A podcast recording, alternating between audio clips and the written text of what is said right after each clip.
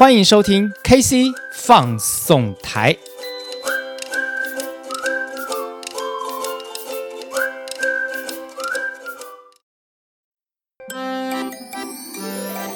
爸爸月新北 Give Me Five 亲子活动三波热力大爆发，第一波 Give Me Five Oh High Five，爸妈别忘常与宝贝孩子大力击掌，欢呼庆祝与赢得胜利的感觉，温暖着孩子每个开心的时刻。High Five 也是完美妈咪最爱的室内亲子乐园。今年爸爸月在新北综合环球购物中心三楼建筑乐园 High Five 旗舰馆盛大开幕。High Five 开心源源不绝的正能量。鼓励小朋友们发挥想象力与合作力，不受规范约束。每个小种子都属于独立的个体，尽情天马行空，尽情挥洒创意，无限想象。爸爸妈妈带着宝贝孩子一起来，嗨鼓励，嗨同乐，嗨创意，嗨赞美，嗨成就。全馆有两百五十平约十三区专属游乐体验区，适合一至十二足岁儿童不同游戏体验与视觉享宴。行动星球强力推荐游玩攻略。奶爸、辣妈、酷宝贝五大必杀设施：High Five 五区、舞台区、动物医院、汽车维修站、超能运动区、喇叭造型滑梯。上网搜寻建筑乐园 FB 粉丝团，High Five 让你不管是平日、周末、晴天、雨天，带着孩子共乐共嗨。Give me five。KC 放送台开心来放送，为您放送工作生活大小事。大家好，我是 KC。Hello，各位听众朋友，大家好，我是导叔导观座。今天是我们 KC 放送台的第一集节目。诶，关于 KC 的背景呢，我要好好的跟听众朋友稍微介绍一下啦。呃，KC 呢，它本身在金融保险业有二十六年的资历。重点来了，他曾经也在柬埔寨待了差不多两年的时间。哎，对，差不多，差不多吧，一年半，一年半。嗯，对那这一集很重要的就是，我们就是想要来听听看，在我们 KC 心中的柬埔寨，跟我们最近电视上所听到的、所看到的柬埔寨有没有什么不一样？你是不是差很多呀？真的差非常的多，差很多，对不对？哎，那 KC，那在一开始之前，可不可以跟我们讲一下，在你心目中，跟在你所看到的柬埔寨，它是一个什么样的国度呢？这样子，在我讲这一段话之前，我先回答你刚刚那个问题。呃、uh，huh. 柬埔寨的人是不是都在诈骗呢？我要跟你讲，no，其实不是的。不是啊，我们新闻都是这样播的啊。对，那呃，因为你刚刚问我说柬埔寨是一个什么样的国家嘛？哎，是啊。好，呃，我刚开始呢接到这个任务要去柬埔寨的时候，我心里面只是觉得哇，可能是一个比较不是那么文明发展的国家。嗯，好，跟所谓的诈骗或者是其他东西其实没有挂钩跟连结的。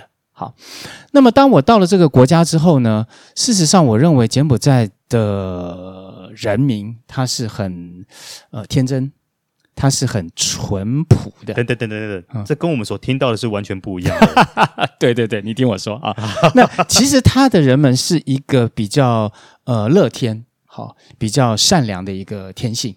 这个国家地还蛮大的，然后呢，只有一千六百万的人口。好，那么照理讲，每一个人如果说是呃认真工作的话，其实他都不愁吃不愁穿等等，是这样子的一个一个地方啦。好，那么当然这个呃在呃两年之前，也就是 COVID nineteen 发生之前，柬埔寨在短短的几年之内，它发展成一个极度开发房地产的一个国家啊，房地产为主。对，因为柬埔寨它本身是没有什么工业的。那么基础的建设呢，也都还待发展。好，所以说呢，柬埔寨，但是它最多的就是什么？就是地呀，对不对？就是地。好，那么所以说呢，你在柬埔寨在前两年呢，基本上它都一直在发展所谓的房地产，所以吸引了很多外国人，包括台湾人，包括中国大陆，哈，包括啊日本、韩国人到那边去这个呃从事营造建设，然后销售。这个房地产这样子的一个工作，所以这几年的柬埔寨是因为这样，然后发展起来的。哇，那这样的话，他们的房地产不就翻倍又翻倍了？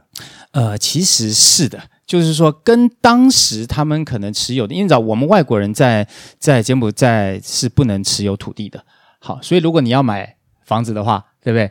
呃，要从二楼以后开始以上才能开始买啊，二楼以上 对，一楼你是不能买的 啊，因为他这个外国人是不能持有土地啊。那当然，这个土地因为发展的关系，它当然也被呃炒作嘛。嗯，好，我们不讲炒作了，就是它当然会因为呃这个这个资本主义自由经济的关系，它的它的地价一定是会会有所提升的啦。嗯，对呀。当时跟现在是有差别的哦。那 KC 我还蛮好奇的是，像我们很多人对于柬埔寨的印象，可能停留在吴哥窟，因为它是一个旅游胜地。是。那最近因为新闻的关系，所以我们多认识了一个西港。对，没错。对。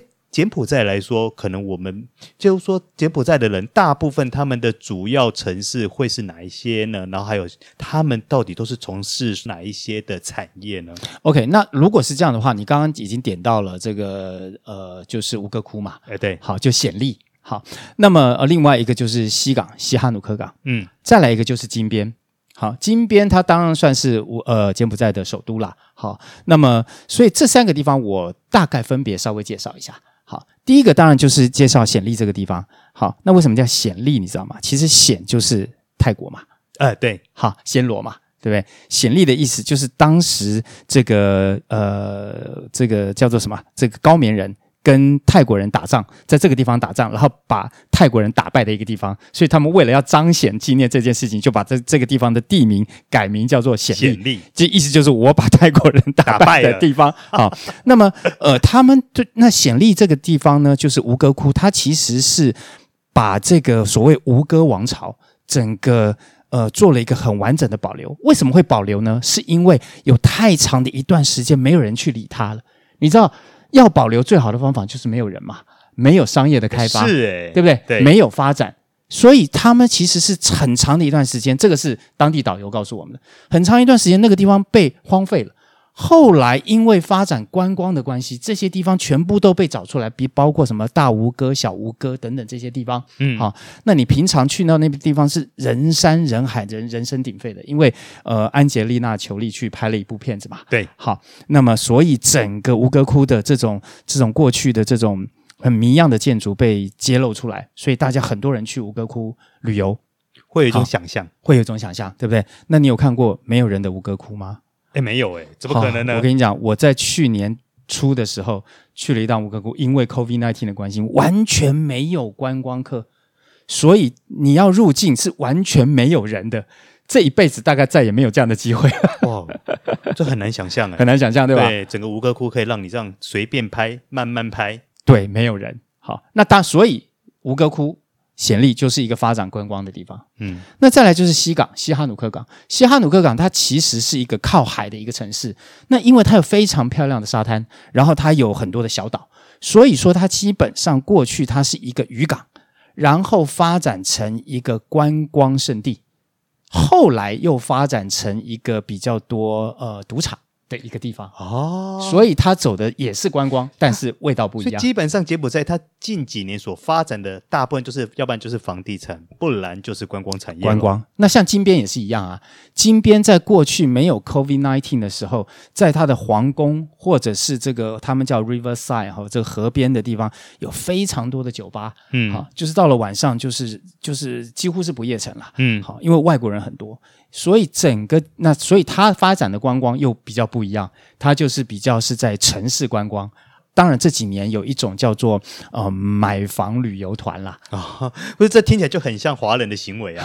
对，所以台湾人也好，或者是中国大陆人也好，就会被带团去那边啊，先去吃好吃的美食，对不对？然后参观这整个呃这个 BKK 区，就是他们在金边中央的一个最最呃这最中央的一个热闹的地方啊。然后晚上到酒吧，好、啊、到这个安达大楼顶楼的 Sky Bar，好、啊，这这是整个的套装行程。嗯，那你就会感受到金。边这个地方哇，远未来的愿景发展的前景非常棒，基础建设也有一些了，对不对？